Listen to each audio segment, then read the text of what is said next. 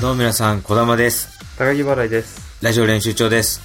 お願いします。今週もよろしくお願いしおま願いす。します。ワールドカップ開幕と。そうですね。こう盛り上がってないみうんたういんなう雰ん囲気がちょっとうんあるじゃないですか。日本代表が、監督が変わって、こう少しごたごたあったんごで。たごたあって、かつなんかそんなになんか、もうちょっと、ね、言ったらまあ弱いみたいな感じになって。で、その少し感じてて、で、テレビつけたら、小柳ルミ子さん が出て頑張ってるのを見るの。かなりなんか、叩かれてる風潮があるんだよね、サッカーファンから。ああ、小柳さんがやっぱあの、はいはいね、偏ってるから言ってることが。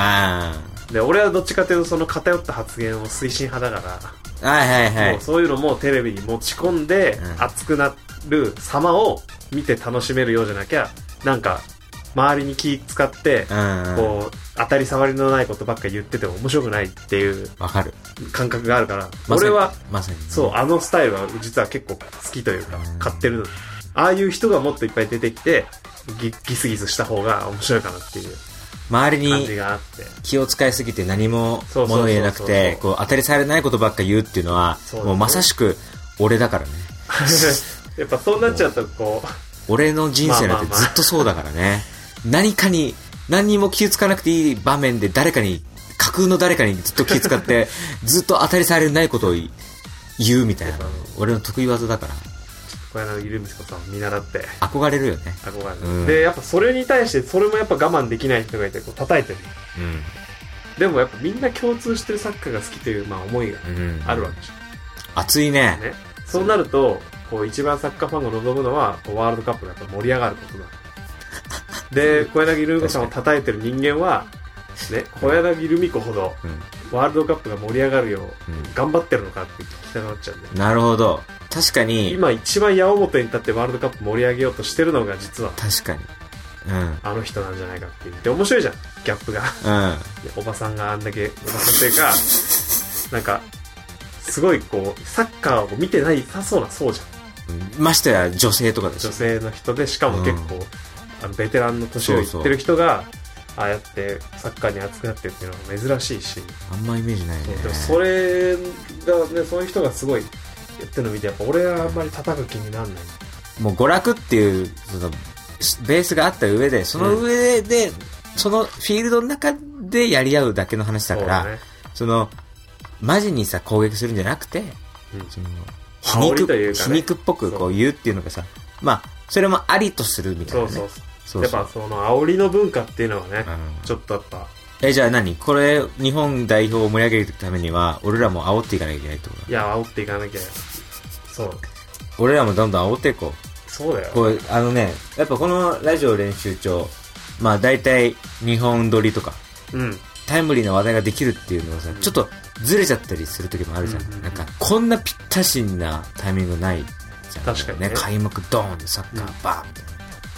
そんでしかも今回はなんと、驚きの4本撮りっていうね。そうですよやっぱね立て込んじゃってるからワールドカップが始まって4本撮りだから。 4本俺らもこう勝負の試練の4連戦だからい。やでも子供ベテランになったな何がなんか始まった当初は、うんあんまり1本撮り2本撮りとか4本撮りとかそういうのってあんまり表に出し出してもなんか別に聞いてる人たちはそんな知ったこっちゃないっていうことだからあんまり言わないようにしてこうよって言ってた頃の児玉がいなくなってなんか本当に裏話の なんかベテランのやりかやり方みたいなの覚えたごめん、その前に今の俺のモノマネ 何ないやいやそんな感じだっなんだよ、今の、今のなんだよ、あの卑屈な感じ何たな当たり障りのなないんでちょっと顎出てんだよ、今ちょっと顎出。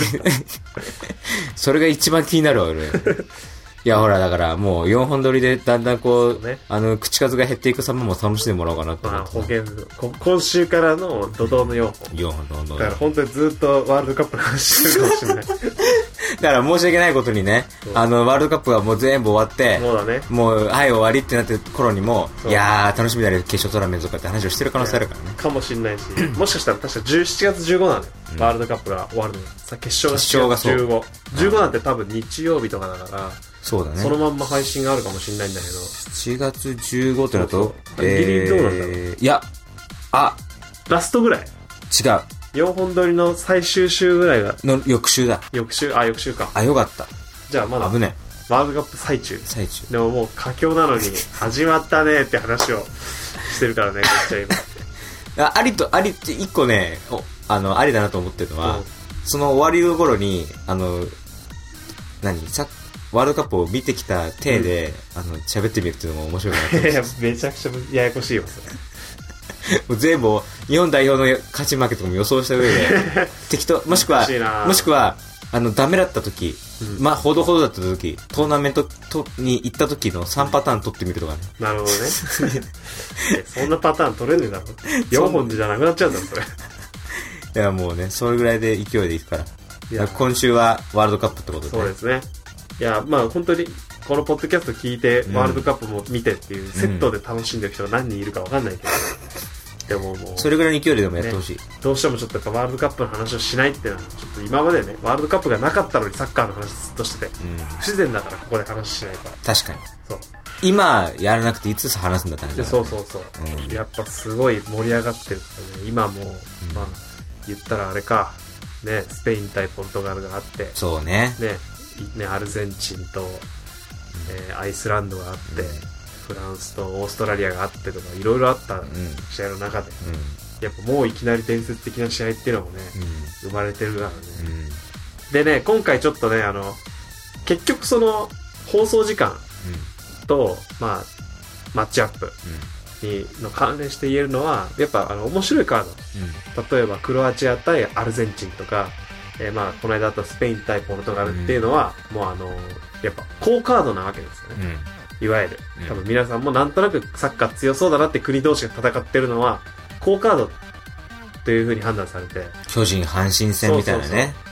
もう放映するその時間帯っていうのはね夜中になるこれはねあの共通してるんですよもう僕全部チェックしたらああやっぱあの強いチーム同士の要は目玉カードグループの目玉カードっていうのは必ず夜中に設置されてるっていうのはつまり向こうでいう、えー夜の7時とか、えー8時とか9時とかっていそううだね。一番いい時間帯のキックオフをその時間に持ってくるんですよでねこれ悲しいことですけど日本代表の試合、これ3時キックオフ1個もないんですよもうあの 世界から見て日本の試合お昼でいいだ ろうみたいな そういう風に見られてるんですまあそれが逆に今後僕らにとってラッキーそうそうそう。で、裏、そう、そうしたら偶然俺らのゴールデンタイムになってきたっゴてールいデうンタねイ。ムなんですよ、あの、夜の、何、10時とかはね。いはいはい誤差6時間なんですよ確かあ、ロシアとね。ロシアと日本そうそうはそう。だからえっとコロンビア対日本日本まああの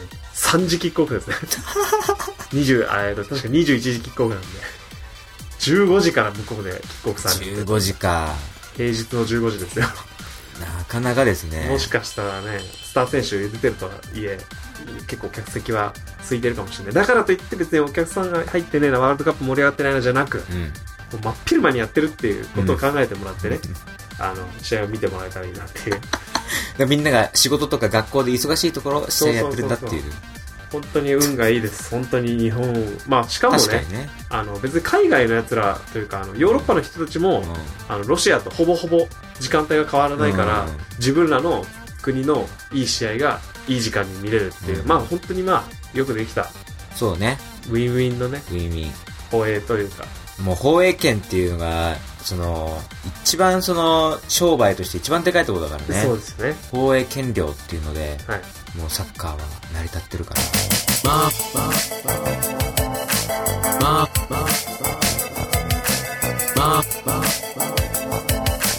まあ、多くなってきてるわけ。お願いお願いしまします。どうも皆様、小玉です。うんうんうんうん。高木払いです。うんうんうんうん以上、練習場です。うんうん今知ってますあの、ワールド、放映権といえば、あの、うん。 NHK のうんやってる、うん。あの、アプリ。あ、知ってるよあ。れすごいよね。いろんな角度から見れあれ知っるてさ、るライブ配信されて。いうん。や、本当に心から NHK の配信料、あの、受信料。受信料をうんあの払っててよかったなっていう のを本当思い知ったというか、あ、このクオリティのものをただでアプリとして配信してるなら、そら受信料払いますっていう 気持ちにさせられたよね。なるほどね。そりさゃまそさうまだです、NHK。 NHK も受信料もらっている側としてね、そ。あの、納得させなきゃいうけな納いから得さね。せなきゃっていう。要は、お客さんをね、はい。うん。全試合やってますから、その NHK は。うん。サッカー中継。そうだね。実は。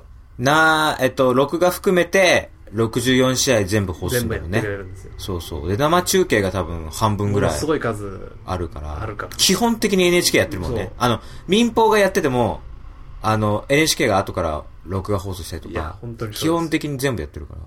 本当だからその4年間、うん。その受信料払うっていうのはもう本当この4年後のワールドカップのためというか。まあ、あとあれだよ東京五輪もあるからねああ、。まあまあまオリンピックのサッカーとかもあるからああ。そこでまたなんかあるかもしれあ。ない。そう、オリンピックのサッカーっていうのはですね、あの、本当にまたね、盛り上がんないんですよ。 なんでだろうね。ワールドカップがやっぱあるかダメら、なのか。結局オリンピックはやっぱサッカーじゃないよね。あとほら、わあの、オリンピックって、そのワールドカップがあるから、うん。あのー年齢制限があるじゃん。そうだね。で、若い世代、んね、若い年齢の人たち23歳以下。 23歳以下。 20、そうだね。えーっと、若い世代の選手に限るっていうそうですルールがあって、まあ、あれ一部オーバーエイジ枠って言って、そうだね。あの、それを超えて参加できる選手が何人かいるんだけいるど、ねだから若い人たちだから全員。そう。、だからら、確かにその、スタープレイヤーみたいなのは、まだちょっといないから、やっぱ、その、わかりやすくさ、ホンダとか、香川とか、長友みたいな人がいないじゃしかもあの、若い、それこそうん、アンダー23以下で競う大会なんですよ。だからオリンピックのサッカーが、なぜ、じゃあ、あの話、あは話をしますか盛り上がんないかの話を。ん。うんあの、やっぱり、その23歳以下っていう、その、まず、まあ、枠組みでうんプレーして、うんかつうん、その23歳以下でもうん、あの、普通に出ない人たちがいるんだよね。あてー。か、ほとどんど、それうが。ん。有名選手だったり、うんあの、例えば、クラブですでにもう主力を担ってる選手とかは、その時期に、そのオリンピックの時期に選手をうん出して、怪我でもしたらっていう、その、要は所属クラブ側、要は選手を雇ってる、そのクラブが、普通にあの、NG 出したりするんでねう。んいや、出ちゃダメっつってう。ん有名な話はメッシがね、あーワールドカップに出た、オリンピックに出た時なんかは、もう監督と話し合って、メッシが頼むから出させてくれっていうふうに、やっぱ愛国心が強いからメッシを。うんそれでどうにかこう頼んで直接話して、クラブはめちゃくちゃ拒ダメ拒否したけど、でもあの、監督のね、グアルディオラが、もう分かったっていう一声で、メッシをワールドカップに行かせて。で、そしたらその大会で優勝するみたいなこともあったぐらい、クラブは拒否する。うん本当に選手がものすごい行きたいっていうしその意思を示さないと、全然、いや、オリンピックなんかに行って行かれて怪我でもしたらっていう、そういう感覚う。んねワールドカップは違うけどね。ちょっと待ってよ。はいはい。俺らはワールドカップを盛り上げたいって言ってたのにさ、なんでそうダメなとこばっ かり。いや、でも、それでも熱 い。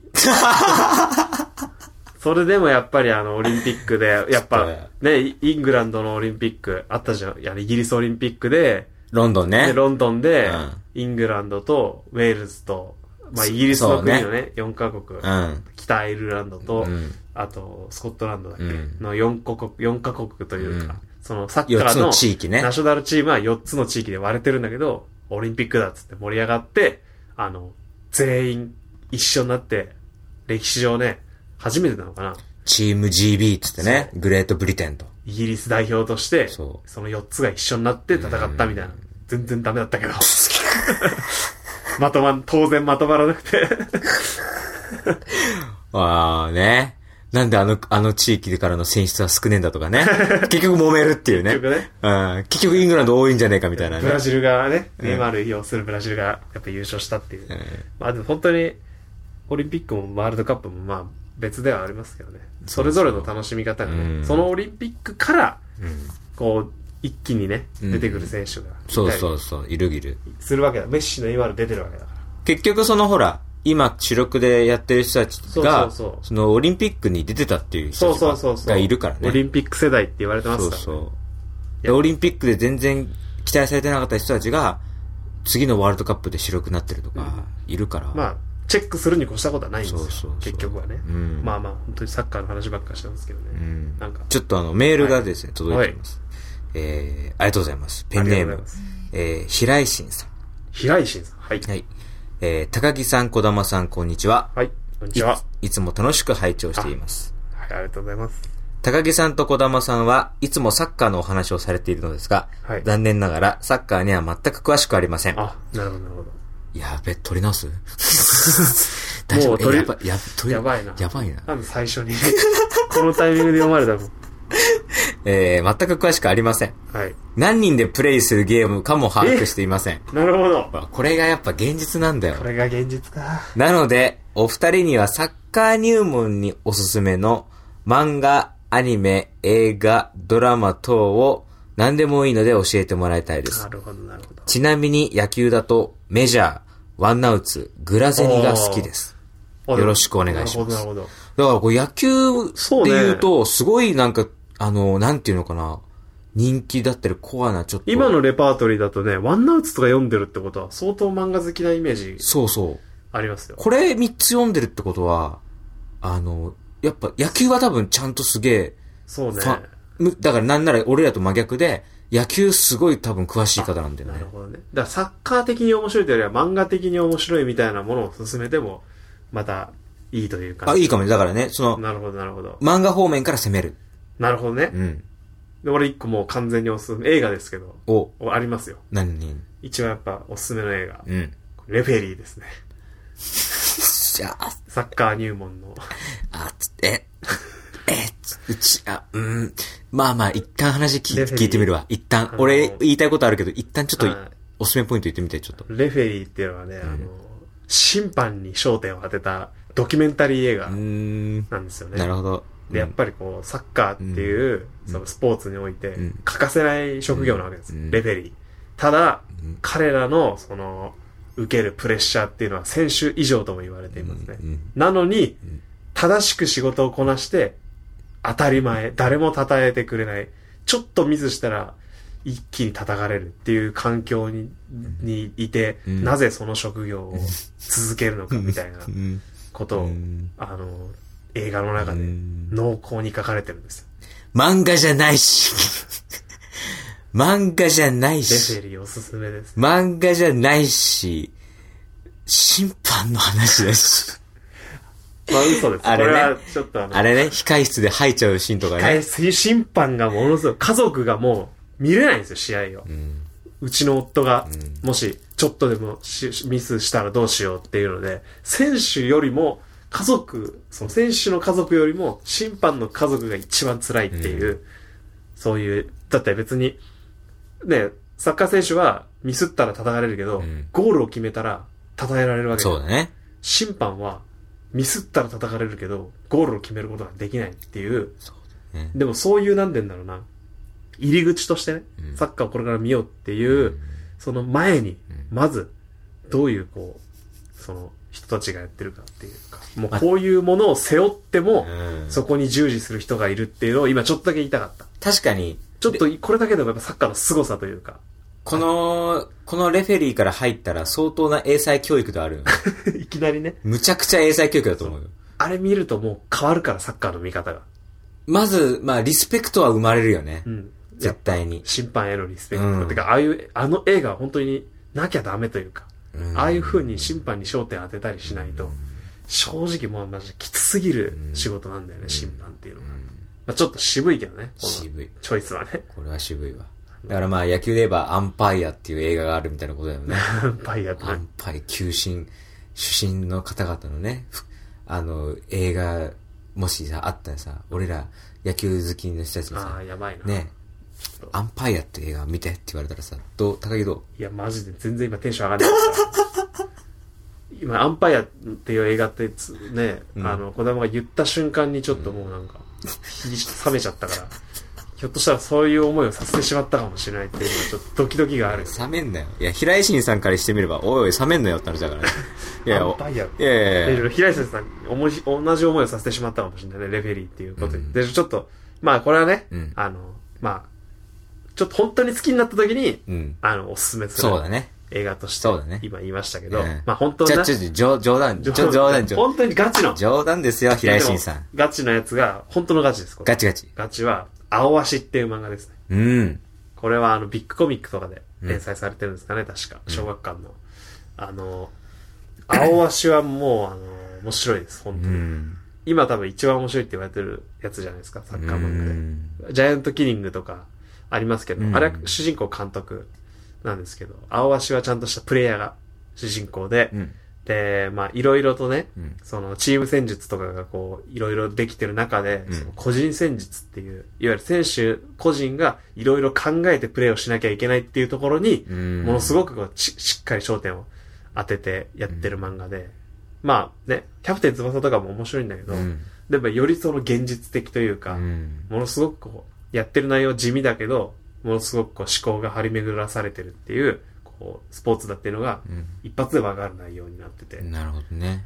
本当にあの、サッカー選手はみんな試合が終わった後体より頭が疲れるみたいなことを言われてるぐらい、うん考えながらプレーしてるっていうのが、ものすごく作品を読んでうて、ん。わか、わかるようなうん風になってて。で、なおかつ、サッカーじゃない部分の、その友情とか、いろんなそういう人間のドラマの部分。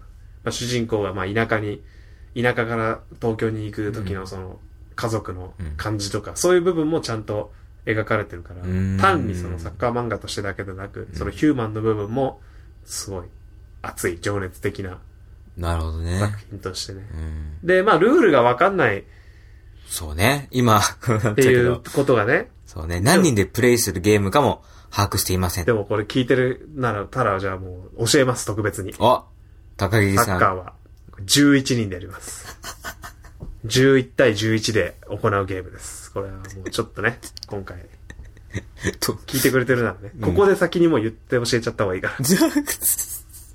特別も何もね、えーそう11って言っただけだから別に特別じゃないけど、 11人でやります。教えてくれた。ありがとで、えーバルセロナの選手たちはあの12人でやるとよく言われてます。これは、えっ、と、審判がよくバルセロナの味方をするからっていう皮う。肉ちがゃ込いめちらゃれいてちまゃすねいちゃいちゃいちゃいちゃいちゃいちゃいちゃいちゃい。いやこのくらいの煽りはもうありにしていきたいですよ、俺は 違こんなうんんでだ騒よ。い違うで違たらう。違うんだよ。あの、平井新さん的には早いってことだよ。まあだ。まだわかんな い。わかんない。12人、え、な、どう、え、ど、どういうことどういうこと混乱しちゃうから。そうかうん、そう。 11です、11。で、 11バルセロナは12で覚えてください。ここもうレアル・マドリード教育を、 白井仁さんに。マドリード教育ですから、そこうれだは。ね。マドリー教育。あこれからだから何もまだ真っ白な状態の平井新さんにそうです、よマドリーの教育をしていく。していくのも。染め上げる。だから、本当に、バルセロナファンがいっぱいいるとこで、バルセロナが11人でサッカーするって本当って言いに行っちゃったら、これは大変なトラブルになりますよ。危ない。危ないよ、それは。パブかなんか行ってそれやったらさ、もう一発でアウトだよ。ちゃんとね、着てる服の色とか見ながら。そうそう。やってる。同時に3本やってる。 3つを、同時にやってる。3本同時です。そう、 3本同時です。そう、 3本同時です。そう、 3本同時です。そう、 3本3本、 3本3本、 3本3本、3本。3本やっぱ、やっぱ、やっぱこう、今ね、3本やった、3本やった。それで言うと、あのー、要は、なんだろうな、本当に選手たちが、じゃあ何をに没頭してるかっていうと、うんうやんうんっぱ世界的にキャプテン翼まあそうかなんだよね。キャプテン翼ねで、本当にこれがその、なんだろうな、俺も言ってて思うわ。うんなんかみんなネタで言ってんじゃないかと。うんキャプテン翼を見てサッカー始めたって。うん冗談で言ってんじゃないかなと、多分ね、聞いてる人も思うと思う。うんうんよくさ、バラエティでも紹介されるじゃん。キャプテン翼でみんなは始めたとかっていう話はやってるけど、まさかそんな漫画でって思うかもしれなういんけそうだど、ね割とマジな話なんですっていう ね。